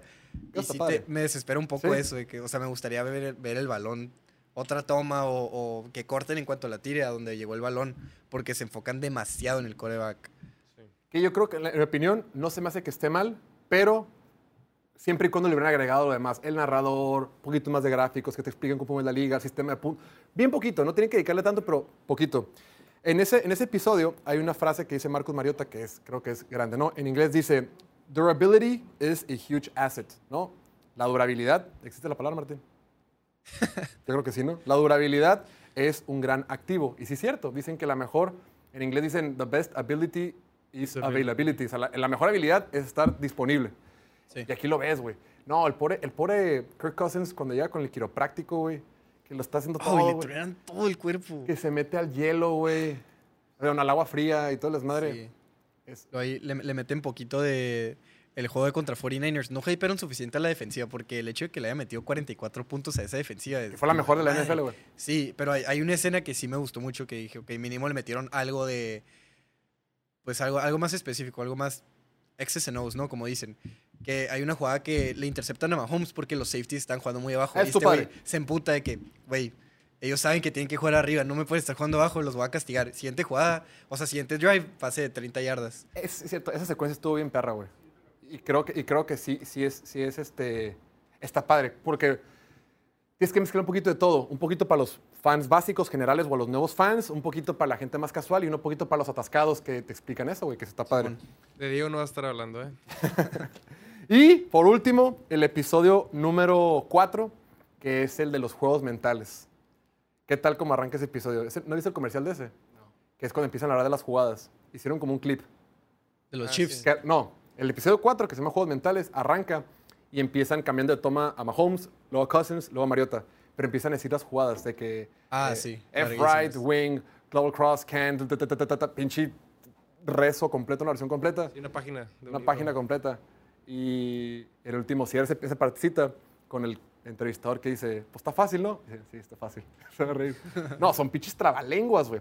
Y lo más caro que te explica en la serie, que sí es cierto, güey, es llega el coach y te pone un pinche trabalenguas en el de este. Y estás jugando de visita, güey, estás jugando en Seattle con un pinche ruidajo, güey, y tienes que llegar, ¡hey! Hecho, Kirk Cousins sale que, ahí va una jugada larga, ¿eh? ¡Ojo! ¿Te das cuenta cómo de repente pues Ay, todo... No, y la, la va diciendo y al final, o sea, dice X, no sé qué, Z, no sé qué, Y, lo que sea, porque se lo olvidó. Pero ya como había dicho el resto, los demás sí sabían qué pedo, pues sí anotaron. Y luego también me gustó mucho que, que después de ese montaje ya sale el quarterback y empieza el episodio. Salen los Chiefs que tienen un día de puro diseñar jugadas. El día del laboratorio le dicen que los jugadores diseñan las jugadas. Van así dibujando, "Ah, que coach, podemos hacer esto. Y el coach, a ver, inténtalo. Que arre, arre, funcionó. Bien, la vamos a implementar en la temporada. Y de ahí salen todas las mamadas que hacen. La, la, la- La, la- la del circo, la, la de- el pitch por abajo, que eh, todo, todo lo que hacen, pues, lo hacen los miércoles. Pues de hecho, volviendo a la serie de, de, de The Athletic, el podcast que habla de Kyle Shanahan y demás, justo lo dice R- RG3, dice que hubo un día que pues, era su año novato, ¿no? Y le explican de que, pues mucho lo que hacía Kyle Shanahan con RG3 era tratar de implementar el sistema que llevaba en colegial, trasladarlo a la forma más fácil para él en, en la NFL y donde maximizara sus aptitudes. Pero hubo un día que Kyle Shanahan le dice, a ver, güey, el día de hoy tú vas a instalar eh, la siguiente jugada, güey. Te corresponde a ti, güey. Tú vas a decir qué personal va a estar en el campo, cuántos tight ends, cuántos receptores, formación y todo, y tú es el diseño de jugada, güey. No, pues está bien, ¿no, güey? Y él era novato, güey. Dice, güey, yo como novato, güey, con yo de 21 o 22 años, los, que haya tenido, güey, con güeyes de 28, 30, o sea, órale, tú dirige una ofensiva y manda la jugada tú. No, pues ahí les va, güey. Y empieza RG3, les empieza a enseñar la jugada, güey. Y ya le va más o menos bien, ¿no? Pero como que no le salía y como que le empieza a forzar hasta que le salga, güey. Y al último le dicen a Kyle Shanahan, pues ¿para qué, le- ¿para qué dejaste que RG3 hiciera la jugada? Y dice, lo que pasa es que cuando tú diseñas tu propia jugada, güey, haces lo que sea para asegurarte que funciona, güey. O sea, si RG3 hace su propia jugada, él se va a asegurar de que la, la- jugada funcione y que todo el mundo entienda. Y dice Kyle Shanahan, así me siento yo con todas las jugadas que mando, güey. Entonces, pues pon- ponte las pilas, güey. Y es un argumento similar. Andy Reid dice, güey, si yo les doy libertad a los jugadores que, que diseñen sus jugadas, si una funciona, el día del juego o, o- o como los preparemos, se van a asegurar de que siempre salga y siempre sea de la mejor manera. Y al final este, Andy Reid dice, al final de cuentas yo tengo el 51% del voto. Entonces, pues que ellos voten como quieran, ¿no? ¿Qué más? ¿Qué más de la serie, Emilio? Nada, impresionante. Impresionante todo. No, está bien, está bien cabrón, pero sí, como, como dijimos al principio, es eh, mucho detalle y si eres fanático del americano te, te va a encantar. Pero si, si no lo conoces, no invites a tu mamá porque no, Y no le va a tu Sí, mamá. sí lo balancearon bien, es lo que me gustó, porque muchos decían que Mariota estaba de relleno y la neta sí agrega bastante. Que sea un güey que no esté en la cima. No me quiero adelantar a los últimos cuatro episodios, pero cómo maneja lo que lo banquearon, que tuvo su bebé, todo eso está muy interesante, pero lo estoy guardando para el próximo show. No les quiero contar que al final se muere. Vimos... Pero sí, y, y Cousins, Cousins se robó el show, la neta. La o sea, neta, se lo se robó a. Mahomes. Sí. ¿Qué tal cuando se pone la mano en la cabeza, güey? Ah, los lo que los electrodos, No no sé qué. entendí que eso qué hace. tampoco. Es para que no pierda concentración. O sea, cuan- cuando, cuando, se le apagaba el celular, es, es porque no está concentrado en la serie. Mm. Entonces, como que se tiene, se tiene que acostumbrar que cuando está haciendo algo, esté 100% concentrado haciendo eso. Qué cabrón, güey. La neta, la neta, que cosa entre los putos que se mete, todo lo que, todo lo que estudia y el buen pedo de vato que es, güey. Creo que se lleva el show, güey. Sí, güey. Y las cagadas de verga que se mete. Sí, y inclusive también dice que de repente se desespera cuando está bien cansado y todo puteado. Que de repente llega el, el Adam Thielen y le dice, oye, ¿cómo viste al Nick, al, al corner esa jugada? ¿Se fue conmigo? ¿Se fue con el otro? No sé, güey, tú síguele. está desesperado. ya no quiero hablar con nadie, todo puteado, ya. Déjame, déjame en paz. Y el... Ah, vimos que la esposa de Mahomes tiene un equipo de fútbol, güey. Sí, me sorprendió que ella tiene algo a su nombre, la ¿Cómo? neta. Yo pensé que no hacían nada, que era nomás así, pues criar a los hijos y todo eso. O sea, no estoy diciendo que eso no sea Es nada, más pero que no tenía así como... Saludos a mi mamá, dice. Che, Diego, Se güey. lo mamón, se lo mamón, pero... Abuelita que te está viendo, güey. O sea, que no tenía nada a, su nombre como Mahomes, que pues, no mames. Ayer salió, ayer fue a los ESPYs con Mahomes. Ayer estuvo ahí, Sí la vi, los premios de ESPN. Tristemente. Vi- vimos a Matt Nagy. al- Ya este sí la vi tristemente. pero bueno, vale la pena, aunque aquí ya platicamos bastante al respecto, vale la pena verla para que ustedes con sus propios ojos. Conclusión, creo que esta es una serie igual de buena como los que hemos visto, los pequeños documentales que hacen los equipos cuando hacen el detrás de cámaras en los drafts. Cuando te metes a, los, a la vida de los drafts y las conversaciones que hay entre coaches, cómo lo ven, que a mí personalmente me encanta y se me hace fascinante cómo ci- ciertos detalles que no tenías, este, que no registrabas o que no visualizabas. Creo que esta serie tiene mucho de eso. Sin embargo, Yo sé que el fin no era abarcar nuevas audiencias, yo sé que el fin no era abarcar nuevos mercados, pero creo que sí pierden una gran oportunidad. Ya estás en Netflix, la plataforma de streaming más importante hoy por hoy en, en- en Internet y todos. Ya tienes a la NFL que se comprometió. Ya entró Peyton Manning Produce. O sea, ya están las grandes, así las grandes, los, los- los grandes pesos ahí para producir y no aprovechas para abarcar nuevas audiencias. Y repito, creo yo que no tenían que haberle dedicado mucho de que, bueno, la NFL se juega, son cuatro downs de 10 yardas. No, no tan básico, pero sí un poquito más explicado, un poquito más de gráficos, un poquito más de imágenes que te digan, ah, ok. Y sobre todo, aparte de que falta el narrador, creo que falta un analista, güey. Algo que hacen en la Fórmula 1, que hacen en el tenis, que hacen en el golf, es que hay analistas, periodistas, que de repente están platicando de que ah, ese partido estuvo interesante por este, este Faltó otro. el periodista, güey. Faltó el periodista, güey, y te da otra cosa.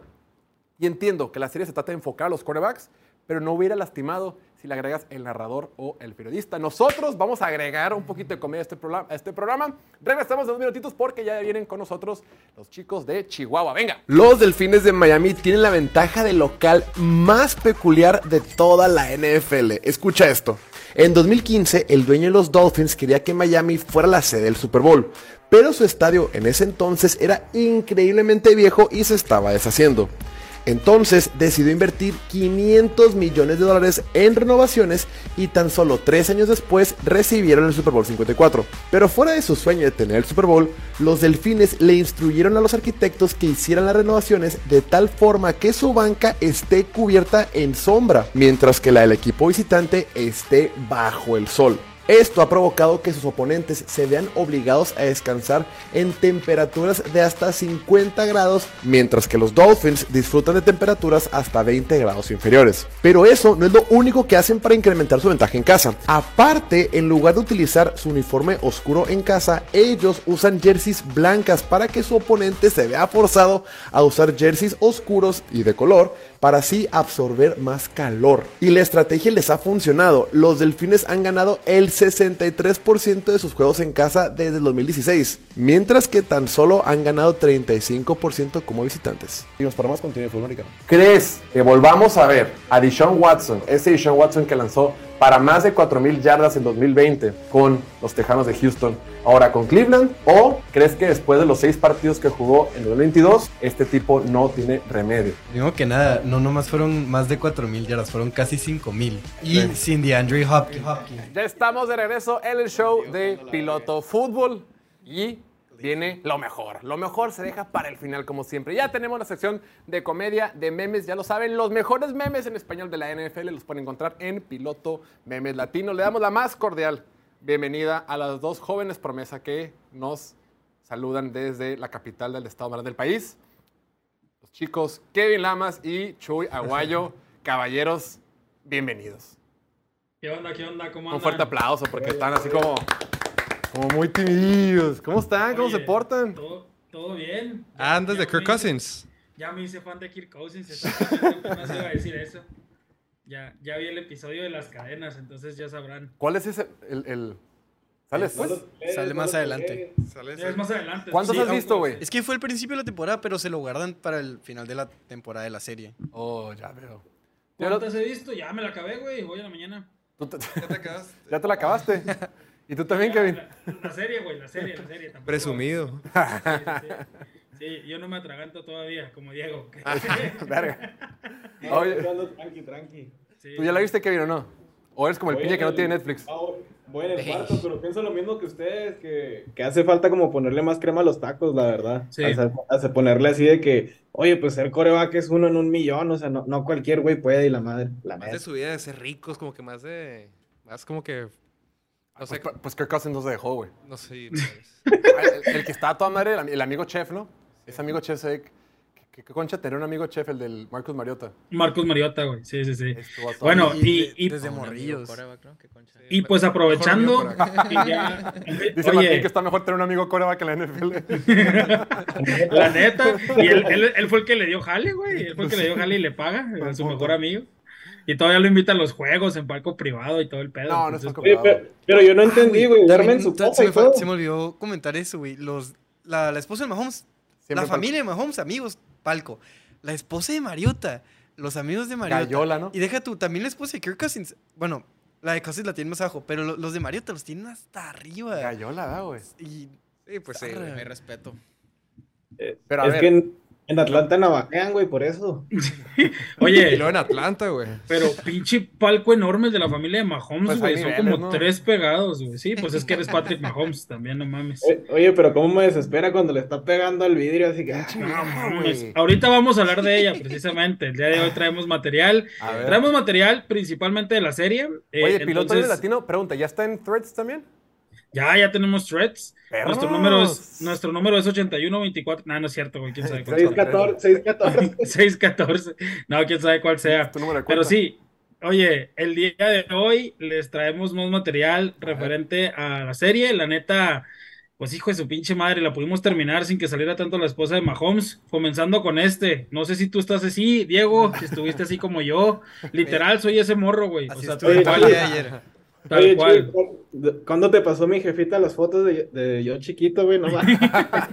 Oye, así estaba, güey, todo el pinche día, güey, pegado, ya sea en el teléfono, en la laptop, en la tele, y, y pues sí, me la quise acabar lo antes posible, pues Ay. también para, para tener chance de verla más veces.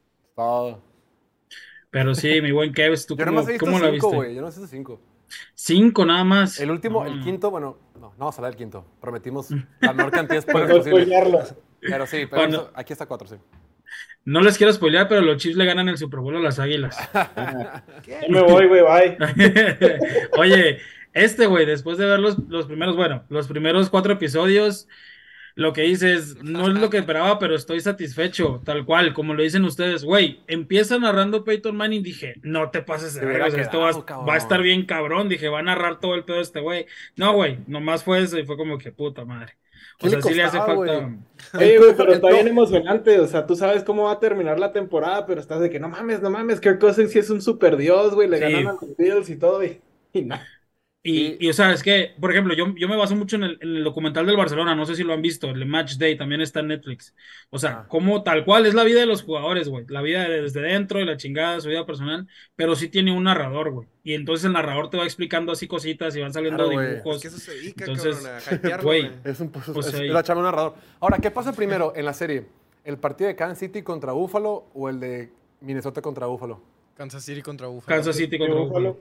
Y yo creo que no hypearon lo suficiente No, cuando Minnesota se iba a enfrentar a Buffalo. Dicen como dos veces de Nomás que... enseñaron una tablita, ¿no? Que Buffalo era el primero de la conferencia americana y Minnesota el dos de la nacional, pero ¿qué son las conferencias? Exacto, ¿Qué exacto, exacto, eso? exacto, exacto. Nunca te dicen que es una conferencia, güey. ¿Qué, qué es eso de 12-1? ¿Qué, ¿Qué significa eso? Claro, güey. O sea, exacto. Sí, no, o hay sea, no hay que comparar, güey, pero la neta hay videos de NFL Films más chingones, güey, la verdad. Siento, güey. Wow. La neta sí, porque tiene narrador, güey. Hay exacto. 30, 30 for Y 30 es más stories, güey. Sí, neta sí, güey. A ver, pero el siguiente, a ver, ¿qué más trae? Oye, aquí, Kevin, ¿ya viste el NFL Films de este pasado Super Bowl o no? Ese te pasaste. Oye, ese güey, estás en la oficina, llega tu jefe y te dice, estás despedido, pausas la serie, ah, chinga, ¿por qué o qué, güey?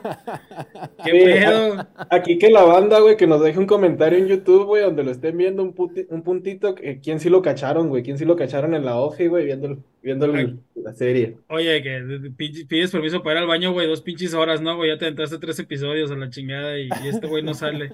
Pero sí, sí, muchos la están aplicando. De hecho, sí hubo comentarios en Instagram, en Facebook, güey, de que sí los han cachado y de que sí se la están aplicando en el jale, güey. Pues es que eso te pasa por lanzar todos los episodios de un putazo, güey. O sea, deja que se suba el hype, ¿no? Domingo a domingo y luego ya. Exacto, güey. Creo que también que- fue un error, güey. Como la Luis Miguel, güey. Exacto, güey. Como la de Last Dance, como la de Luis Miguel, güey. Sí, Como también, pues Luis. Miguel tuvo hypeado todo el país, güey, durante semanas. güey. Exacto. Y esto es lo que hablaban todos, güey. La puta esposa de Mahomes, güey, cabrona, es gritando en todos los pinches episodios y todos tapándonos los oídos, güey. Güey, Es que no puede ser perfecto el güey. O sea, Dios no te da tanto, güey. güey, no ma, güey, llega un punto en el que son tantos sus gritos en un juego, güey, que literal sí le bajé la tele y dije, no mames, güey, ya me desesperó. Y O luego sea, en el palco, o sea, no es como que te escuchan los del campo. O sea, si Exacto. estás, si estás en las gradas, pues entre todos haces ruido. Pero en el palco nomás estás molestando a los del A tu palco. suegra, güey. Y hay puros morrillos, puro bebé ahí. Al bebé, güey, al bebé que trae en la panza bien, bien nefastiado, ya no está torciendo los ojos. Oye, güey, sal- salió corriendo la chingada, güey, ¿no? Ya de la panza cuando nació. Oye, y, y lo peor de todo es que sí sale un buen rato, güey, ¿eh? O sea, en la serie sí sale varias veces salió. Oye, no, Y luego este, güey. De un lado Marcus Mariota, güey, del otro lado completamente, pues ahora sí con el sol, güey, todo bonito, Patrick Mahomes. Las dos caras de la moneda, güey. Y estuvo bien chingón cómo te las plantearon. Un güey valiendo verga, pe- perdiendo un chingo de juegos, güey. Lo banquearon, güey. Llega ahí, o sea, valiendo madre y Patrick Mahomes pues todo lo contrario, ¿no? La cara de la, de la NFL, Pero, anuncios. Oye, pero el Mariota, güey, cada escena después sale más demacrado, güey, lo más canoso, Más güey. canoso. Sí, Sí, güey, canosote, güey. Güey, La vida es dura, güey. Bien acabado, como entrenador de la selección mexicana, güey. Ya es que entran cuando son todos jóvenes y luego salen ya todos canosos y todos arrugados. Así, güey. Pero sí, o sea, está chingón que te ponen las dos caras, ¿no? O sea, de que Cousins es el, Cousins es el intermedio, güey. Porque tuvo una temporada buena, pues le echaron, pero tuvo una temporada buena. Pero lo que Sí, es güey. Mariota, pobrecito, güey. Y los últimos episodios, güey, creo que nomás le queda uno a Mariota, güey. O sea, no sé si, sí, creo que sí, el 5 ya. No spoilees, gracias. no. No, no, es para que se preparen. Y aquí está, güey. Kirk Cousins, Kirk Cousins después de cada partido, güey. Güey. No me había dado cuenta que lo habían puteado tanto, güey. O sea, neta. Y es un buen punto para, la- para los que vemos la NFL. O sea, sepamos que lo que te explican ahí. Después de la semana 3 y 4, ya toda la NFL está lastimada, güey. Ya todos juegan con algo. Ya nadie está así. ay, todos traen un dolorcillo por acá, están sufriendo, están inyectando. Algo está pasando. güey. fracturas mucho. O fracturas, o lo que sea. Ya después de 3, 4 semanas, todos están puteados, güey. Y ya dicen, pues, aguantar, ¿no? Sí. Güey, lo que dice este cabrón de que, güey, terminando los domingos, no puedo ni abrir la puerta de mi casa de lo hinchado que traigo las manos. Que Sí, dice, güey. Y la siguiente Y semana tienes que que- el balón. No Exacto, mames. dice, güey, ¿cómo voy a lanzar el balón en la práctica miércoles, jueves? ¿Quién sabe, güey? Pero pues ya, o sea, se va recuperando y, y pues lo bueno que, o sea, yo digo que lo que vino a hacer Tom Brady, güey, que pues con su entrenador personal, quiropráctico y la chingada, ya lo empezaron a replicar todos y es por eso que, que les va ya mejor, ¿no? Menos dolor, pues, menos Crómalo, crómalo, Lo- crómalo. Luego también cuando vi la escena de Kirk Cousins con el quiropráctico, que el masajito y todo eso, dije, güey, ¿cómo le hará a Deshaun Watson ahora? Porque tiene prohibidísimo ese pedo. Y la neta ayuda, ayuda un chingo. Pero si pueden ser vatos, ¿no? ¿Eh? No, puro vato, puro vato. Pero Sí, puro- yo creo que vato. nadie se le quiere acercar, No la neta. querer, sí, no. ¿Te imaginas que estés masajeando al Kirk, al, al Deshaun Watson, tú como vato y de repente acá? Que, ¿Ves que, se, ves que se levanta la toalla, ¿no, güey? De abajo, ¡ah, cabrón! Y, y trae las manos atrás de la cabeza el Michelle Watson. Situación real, güey, situación real. Y cerrado con seguro. No, no, no. No, y de repente Y eso- Watson, Watson, Alexa, cierra la puerta. A la ver- Ojo, lo que Oye, aquí están. A ver. Aquí está Mac Jones y Kenny Pickett viendo cómo entrena Patrick Mahomes, güey. Rápido, Kenny, anota eso. Güey, cómo entrena ese cabrón con su entrenador que tiene como 20 años con él, no sé, güey, desde el cuarto de primaria. Está muy cabrón, güey. Lo que La está manera- chistoso Le también. dice papá, güey, a su entrenador, güey, Ah, no. Sí. Está chistoso.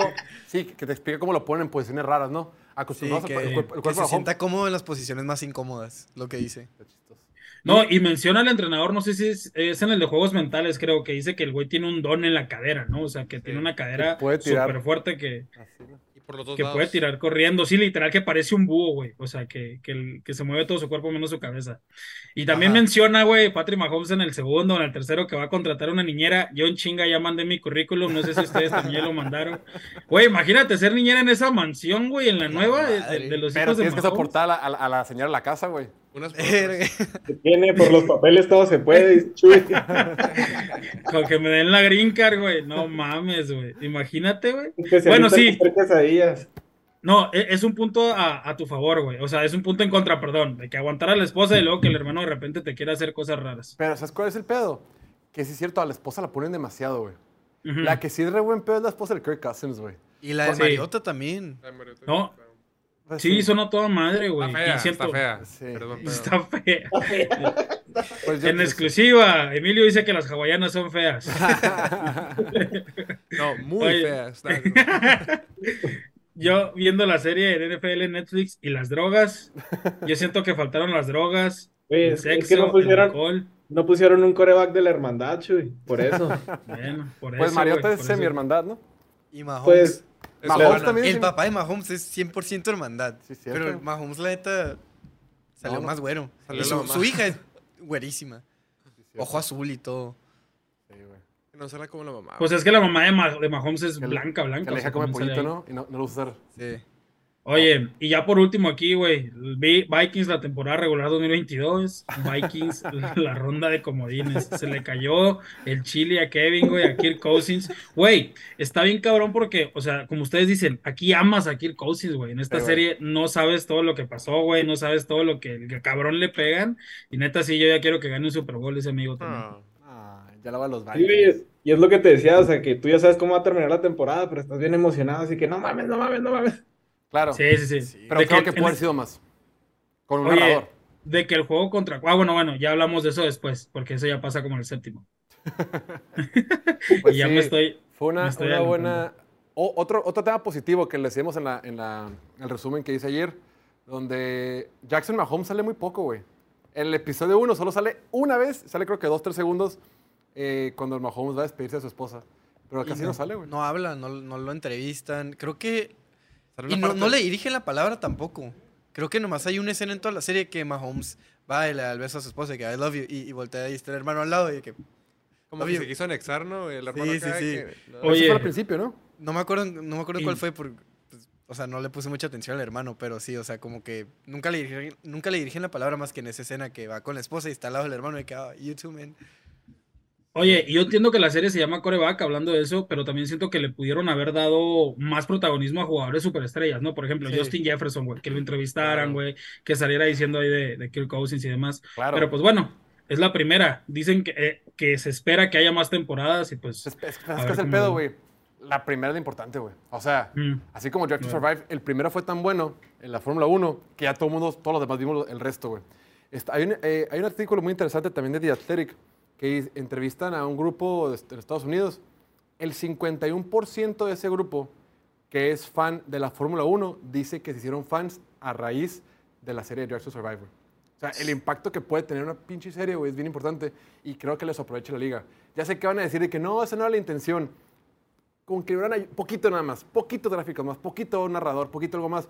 Un receptor, ¿no? Que hubieras tenido a Travis Kelsey aportando poquito, a Justin Jefferson aportando poquito, a Kyle Pitts o a, o a Drake London, un, un jugador, este, o Cordell Patterson, alguien que haya sido importante en la temporada. Claro. Creo que hubiera cambiado todo, pero pues es lo que hay y a disfrutarlo. Pero si eres muy fan, como aquí somos nosotros, estoy seguro que te va a encantar. Estimados, un fuerte abrazo. Nos vemos el próximo martes.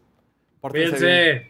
Pórtense Chido, bien. cuídense bien. De nuestra parte es todo. A ustedes también los vemos el próximo martes. No olviden suscribirse aquí al canal de YouTube, también en Twitch y Facebook y seguirnos en todas las redes sociales, Instagram, Twitter, TikTok, Threads, Facebook, todas partes estamos como Piloto Fútbol. No queda más que agradecer aquí a la gente que me acompañó el día de hoy. Obviamente empezando por el señor Kevin Chuy de Chihuahua, Martín, ídolo de multitudes, Emilio, Diego, ya extrañamos a Oliver que anda de vacaciones en la playa, maldito desgraciado, pero aquí le mandamos un fuerte saludo. Yo soy Jorge Torres, agradecer como siempre la producción, Viri, Piña, Dante y Noel. Nosotros los vemos a ustedes el próximo martes en punto de las 5 de la tarde, hora del centro de México. Pórtense bien, cuídense mucho, que tengan excelente fin de semana y nos vemos pronto. Chao, venga.